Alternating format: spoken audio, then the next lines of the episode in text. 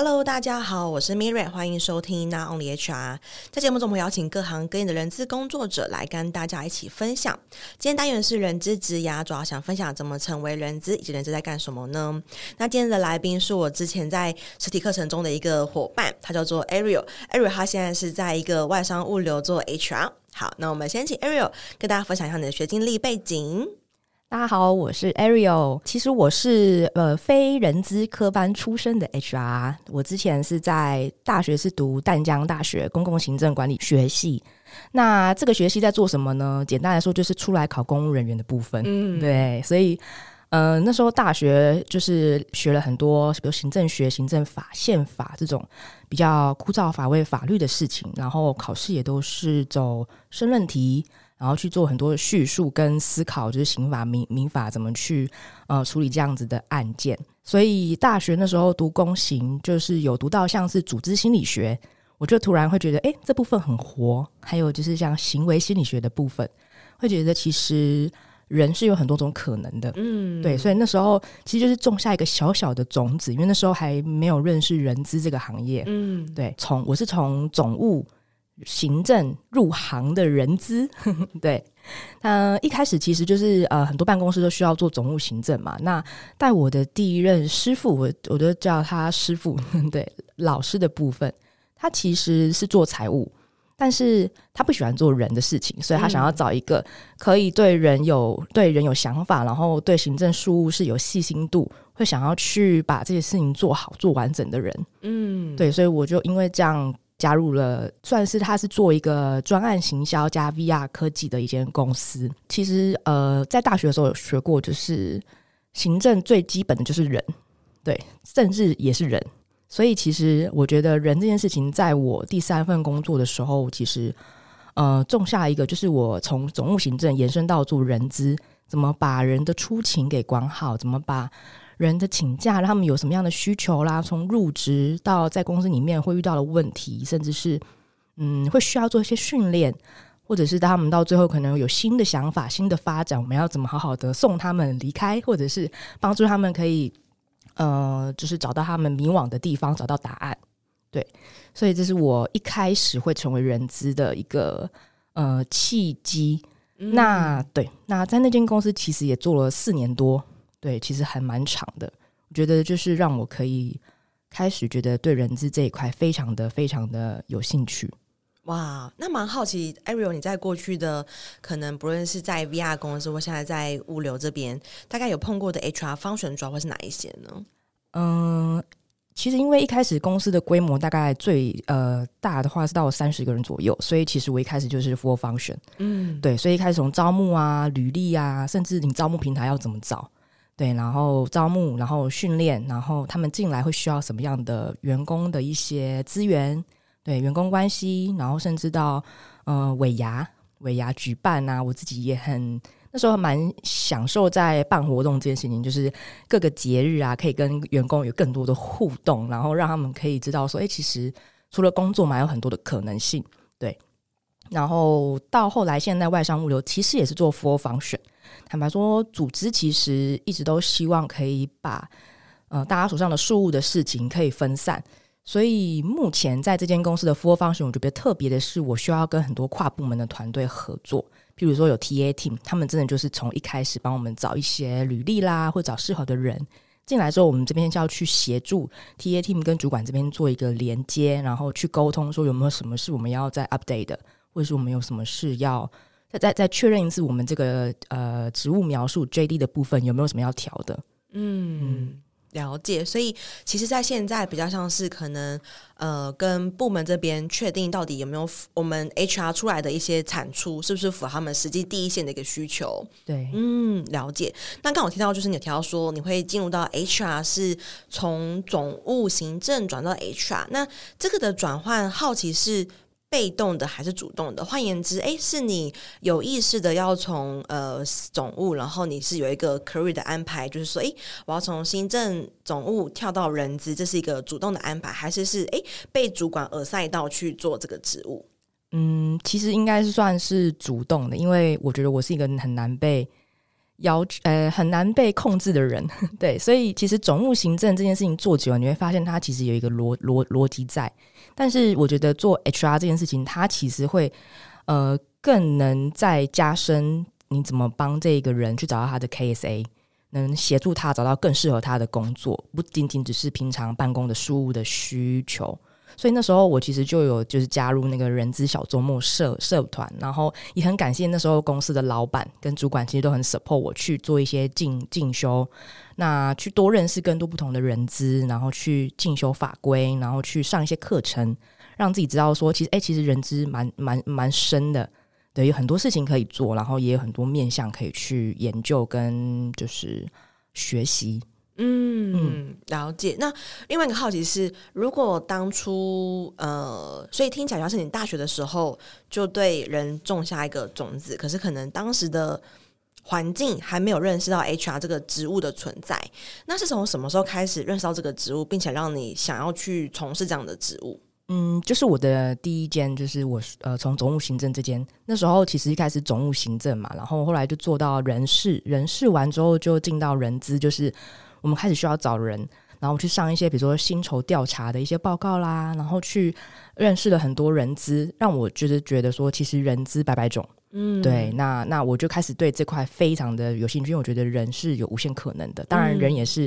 嗯、呃工作当中最可呃最多变的，嗯，对，哦，所以其实在第一份的时候就已经从总务转换到等于是内部的。轮调，而不是因为转职的关系。对，哦，原来如此。那这样的话，变成说第一间公司，那因为听起来说它可能比较像小规模，所以它原本没有人资这个角色吗？他们原本之前好像有，但是因为其实公司规模很小，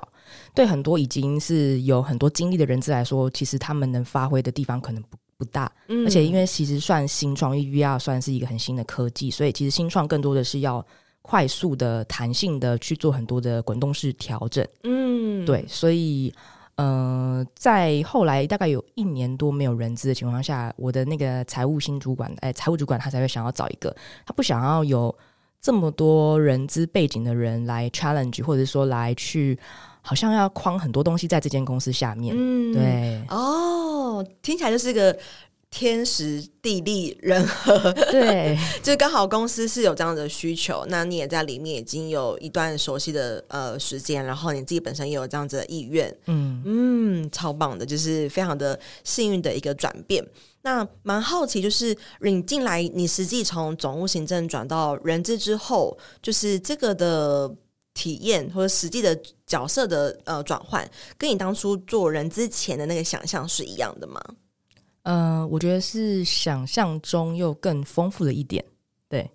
算是一样吧。就是因为我就是把自己浸泡在很多人资的环境，譬如说人资小周末的活动啦、oh. 学习呃课课程啦，然后跟他们有很多的交流。嗯，就是你会觉得说你在公司，呃，你不只是跟公司的人相处，你可以跟很多就是公司以外的人去相处。对，你会觉得其实是有很多想象空间的。嗯，那有哪一个部分有不一样的吗？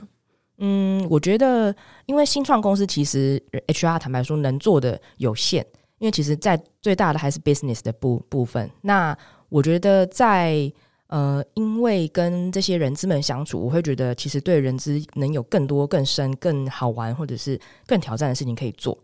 对，所以我觉得在这样的基础下，我回到公司的时候，我就可以有很多的想法跟意见，跟老板这边做分享。那如果有有一些东西讨论完，他愿意做哦，那很很棒，我们就可以开始来玩。那如果他觉得哦，这件事情可能对现在目前的业务来说可能还没有到位，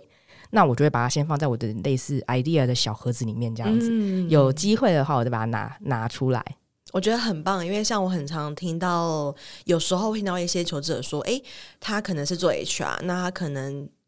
公司里面就只有他一个 HR，然后老板可能也不是 HR 出身，嗯，那可能就开始很 confused 说，哎、欸，要不要离职？因为没有一个可能更 senior 的人来带他，嗯，对。可是我觉得其实，呃，要把自己变得更专业这件事情，不只是在公司里面，其实你在靠外部的一些环境或是这种学习系社群都是可以补足的。所以我觉得很棒的是看到 Ariel，你其实可以从小周末这边有更多专业的学习，然后不会觉得说，哎，我在公司好像没有什么可以发挥，然后没有人可以让我学这样子一个呃循环里面，而是从外面然后把自己提升，再到内部里面变得更专业的一个实践。嗯，嗯没错。那我很好奇，就是在人资这个，因为你也呃经历了这几份的人资工作跟人资角色，哪一环是让你觉得最有成就感或最投入的呢？嗯，我觉得最大部分还是我可以获得很不只是员工外外部的朋友也是会觉得，就是我很 support 他们解决一些他们可能不知道该怎么解决问的问题，而且比较能很温暖的，就是比较比较可以好好的理性的，或者是告诉他们怎么做才是最好的。对对对，最适合他们的做法，所以就是嗯、呃，应该说大家的回馈吧，对我来说最有成就感。嗯，对，可以帮我举个例子吗？像是哪一个情境，或是哪一个场域下的回馈？嗯，如果是在公司里面的话，因为那时候其实办了很多活动，那时候 ER 真的是做的比较多，所以嗯、呃，不管是活动的设计，然后活动能够玩出些什么，然后我希望可以带给。同事们有怎么样？除了工作，平常被专案追着跑之外，有没有什么可以让他们比较放松一点的？所以其实办完活动，比如说圣诞节啊、万圣节啊、尾牙啊这种，就是虽然我们我们主办方可能很辛苦，因为我们就是小公司，所以都是自己人来办，我们没有请外面的人帮我们处理。但是我们就是在办的团队给我的回馈，跟呃参加的同事或者是客人，或者我们会邀很多厂商来一起参加尾尾牙。那他的也都会觉得哦，嗯，呃，场域的安排啊，行程啊，然后活动的环节，然后嗯、呃，怎么样员工可以跟客户有一些中间有一些交流的时时呃时间，这边其实都他们都会觉得呃很恰到好处，然后就也会觉得说哦，这好像很专业，是是有请人家来做吗？好像没有诶、欸，其实是我们自己的人玩这样子，嗯、对对对，就觉得很有成就感。所以比较是属于就是有一个成果，而且是大家一起共同参与之后，从他们那边是得到的一些回馈，类似那种就是满意度调查的那种，就是结果成成果的意思。对，嗯，了解。那除了这样子的一个成果之外，有没有哪一个环节让你觉得比较挫折的呢？嗯，以工作目前来说的话，我觉得因为现有的工作其实做外商物流，其实。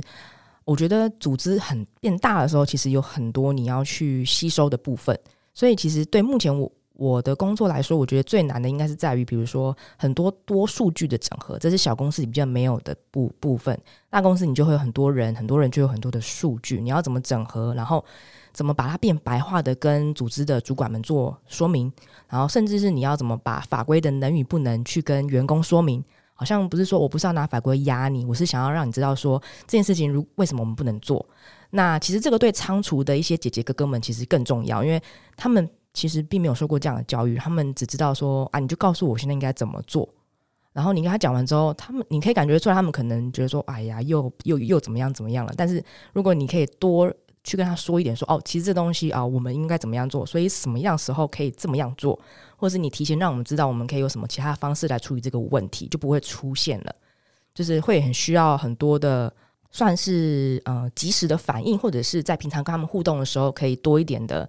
呃分享。嗯，所以我听到有两个面向，一个面向比较像是多数据的整合，对。那第二个面向比较像是要如何跟内部的人员去沟通一些呃法规或者是能与不能之间的这种情境，对。嗯，那我蛮好奇，因为像刚刚提到说，可能也是呃仓组的，就是第一线的工作伙伴，大概是会有什么样子的情境是能与不能的那种例子呢？比如说是加班吗？还是什么？就是我随便举例的。很简单来说，就是加班呐、啊，就是 加班，或者是或者是放假的时候我要加班啊，什么不让我加啊？啊，我就是啊，我就事情仓库就进来啦，货就进来啦，那不然你要怎么办？怎么样？就是他们觉得说我们好像在阻挡他们工作，或者阻挡他们赚加班费。哦，哎，那这个跟你飞贝这样子的呃声音的人，他的角色是第一线的伙伴还是是主管？因为通常第一线伙伴会这么的。有 power 的很很难得耶。嗯、呃，应该说他们都是蛮资深的姐姐哥哥们，所以对他们而言，他们真的没有在怕的啦。嗯，对，所以可是，一开始其实是比较多的是呃，第一线的姐姐哥哥们会跟我讲，但是其实我们后来会希望可以把这件事情 support 到主管，嗯，因为我觉得主管如果能好好的 coach 他们，或者是能好好的，因为平常最跟他们相处最长的一定是主管嘛，不会是我 HR 的部分。所以我我觉得好好的跟主管做一个 coach，然后让他知道很多东西，我们有什么样的逻辑来做，那你就不会造成你工作上的困扰，甚至不会呃，甚至甚甚至可以帮助你管理上的一个一个更好的一个方方法。所以其实后期比较少是有第一线的哥哥姐姐们跟我讲很多事情，倒是主管这边我们就会定期的啊，他有什么问题他就会直接来问我，我们会有一个小默契在这样子。嗯，哇，那第一线的哥哥姐姐他们其实是很愿意加班的，听起来，对啊，就是 他们觉得说啊，就是因为姐姐哥哥们其实就是以前那种很传统，他们觉得加班费嘛，嗯，对他们觉得我我有做就是有加班费啊。那他根本不 care 有没有超过法规的规定或什么的，嗯，对。哎，那如果站在公司角度，因为像我可能我自己呃，目前估完有很多做电商的客户，那电商他们可能是自己就是小出货，可能一天就是两三单或是二三十单之类的。嗯、对，那时候遇到这种双十一大节，可能还不愿意会有人愿意加班，对，对，所以我很很好奇的是，所以。对这些可能在呃 Ariel 你们目前的组织里面，反而是第一线的呃工作人员，他们其实会很愿意为了多赚，然后去加班。那有没有那种是反而就是刚好相反，就是哎那种就就是很很旺季，然后反而是他们不愿意加班，有这种情形出现吗？嗯，我觉得这应该是因为世代的不同，其实工作者的世代。对，因为现在年轻工作者在乎的是工作生活平衡。我、嗯、我下班有很多事情可以做，可是哥哥姐姐们其实他们下班真的就是回归家庭。嗯，对，所以呃，他们会觉得说我今天多做就是多赚，他不会想着我生活要怎么样更呃更有平衡，对，或者是我其他事情可以做。那有另外一派是他们如果。自己本身不愿意，他觉得这加班费一点点，他有一些少数部分的工作，就是员工们会有这样的想法。那其实主管他们会出来 support，对，因为其实这个东西就像刚刚跟你聊的，就是很多体力活的事情，其实并没有针对说哪一个职位才能做哦。对，所以哇，那主管也很就是支很支持哎、欸，很 hardcore 啊，对，很很硬硬汉，对对对对对对。哇，听起来对，因为我刚刚听到一个很很不一样，就是因为可能跟我刚好最近很多这样的客户，他们觉得说，哎，出货的人很难找，仓储的人很难找，然后呃，公司反而希望他们加班，那他们可能会不愿意赚这点加班费，所以我觉得很难得听到，就是、嗯、呃，实际的分享是说，哎，反而第一线的人员他在这个。领域里面，他是很愿意加班的，对，所以确实可能跟不同世代他们对于工作的呃获得的那种条件，其实会不太一样。对，那接下来我想问的是，就是因为你自己现在也经过了蛮多不同的产业，就是可能像从比较软体 VR 相关，然后到现在是比较偏国贸物流相关。对，那接下来你的三年的 career 会长什么样子呢？我觉得在物流跟 VR 真的是非常不一样的产业，对，就是 VR 公司很多年轻人，所以其实你会发现跟年轻人一起相处，你会觉得是自己更年轻了呢。但是在物流业，就是嗯、很多要学习的呃 know-how，然后跟这些哥哥姐姐们，你会知，你会需要知道怎么跟不同时代的人相处。所以我觉得接下来的三年，我会希望可以在这个组织，因为我刚刚讲了嘛，这个组织一直在进步。其实我看到很多很有趣的专案，或者是说很有趣的一些想法，在这这个组织当当中，我们可能会分很多不同的 team 去一起做一个专案。那跟不同国家的人一起工作，我觉得很特别。所以我觉得接下来三年，我第一会是先把人资在这间公司可以做的这些专案，我希望都可以一起把它完完成。那有没有机会再跳到别的产业？我当然是希望有机会的话，当然是更好。那没有机会的话，我觉得在现在这个组织当中也有很多的呃发展可能。嗯，对，哇。那刚刚提到说，在这间公司，等于说你其实有目标是三年内都是在这间公司，然后持续去往上，或是。更广的，嗯，嗯，那有哪一些方学是你好奇的吗？像这些专案有没有哪一些是可以跟我们分享一下？你很呃吸引你的内容大概会是什么呢？嗯，可以啊，因为其实大家最经常听到的就是什么招募、选育、用流嘛。那其实我觉得在现在这个外商物流，我们要做的其实就是 people service，然后 people data，跟另外一个是就是呃另外一部分跟 company 比较相关的。对，那。因为这个组织大，所以我们可以有数据整合的 team，然后也有一些是绩效哦 CMB team 的，然后另外一个是 people service。那 people service 比较偏向是 employee 的那个呃 life circle，就是员工的整个工作的生涯。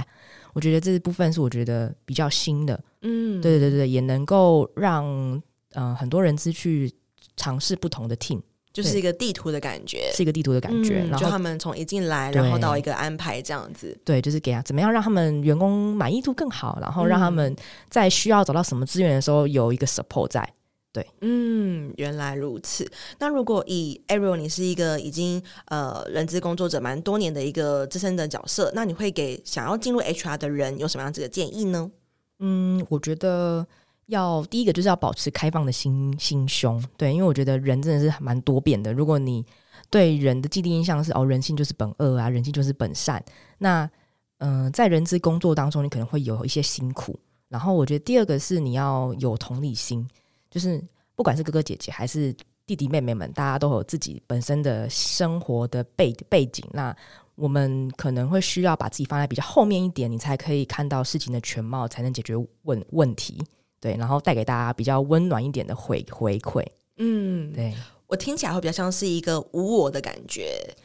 呃，无对无我，但但因为我们有时候又有点小矛盾啦，就是我们也是劳工，我们也是工作者啊，嗯、对，所以有时候呃还是要好好的 take care 自自己一点。但就是在工作当中，你会需要多一点的无我。嗯，对，因为听起来就是不论是呃比我们更资深的，或是可能更新进的后辈，都是要尊重每个人不同的价值观，然后每一个人对于自己的呃就是。决定都是来自于他们很深厚的那些生活的背景跟经验，经验对，对，那也不好像刚刚提到的，就是人性本恶，人性本善这个观念，如果很很踩得很坚定的话，那有时候做事情还会比较辛苦，对，就是要获得比较多的。HR 可能比较多的弹性，或是要比较忍受那个模糊的空间地带。对，嗯，非常好。就是今天这集跟 Ariel 聊到蛮多，可能他自己对于人资工作这件的事情，然后我觉得像刚刚提到说，诶，他目前现在这个组织里面是规模比较大的，那有很多不同的一个可以尝试的地方。这确实也是跟小 team 就是那种可能百人以下会比较不一样，因为百人以下基本上我们比较不会去有这个余力，或者是。必须性要做到，可能像是员工的生涯的地图等等的。但是以大团队来说，我们必须要大，然后要很就是要比较有方法、有系统性的去管理好每一个呃人才，所以会有比较多不一样的专案。我觉得这也是让听众们了解到说，哎，原来这是一个大公司跟小公司 HR 可以做的事情的一个很大的。区别没错，对，就专案的规模跟这个专案的呃广度，其实是我有对，实是蛮不一样的。嗯、那下一集呢，我们会邀请 Ariel 跟我们聊聊更多，就是有关于在物流业这一块可能 HR 的工作特性。那我们下期见喽，拜拜，拜拜。没错，到了我们的工商时间，想跟大家分享，我在去年开了一堂线上课程，叫做《成为抢手的人资招募必修的招募漏斗数据思维》。那这中间其实，呃，我萃取了蛮多我过去在做招募很成功的一些原因，其中的一点就是从招募漏斗里面去找出一些魔鬼，因为往往细节都藏在魔鬼都 藏在细节里。OK，所以想跟大家分享这堂课，目前已经有大概将近一百五十位左右的学员加入，那也欢迎大家可以加入课程。然后，如果对课程有更多的兴趣的话，可以在我们的节目资讯栏找到链接，可以点进去做进一步的了解哦。拜拜。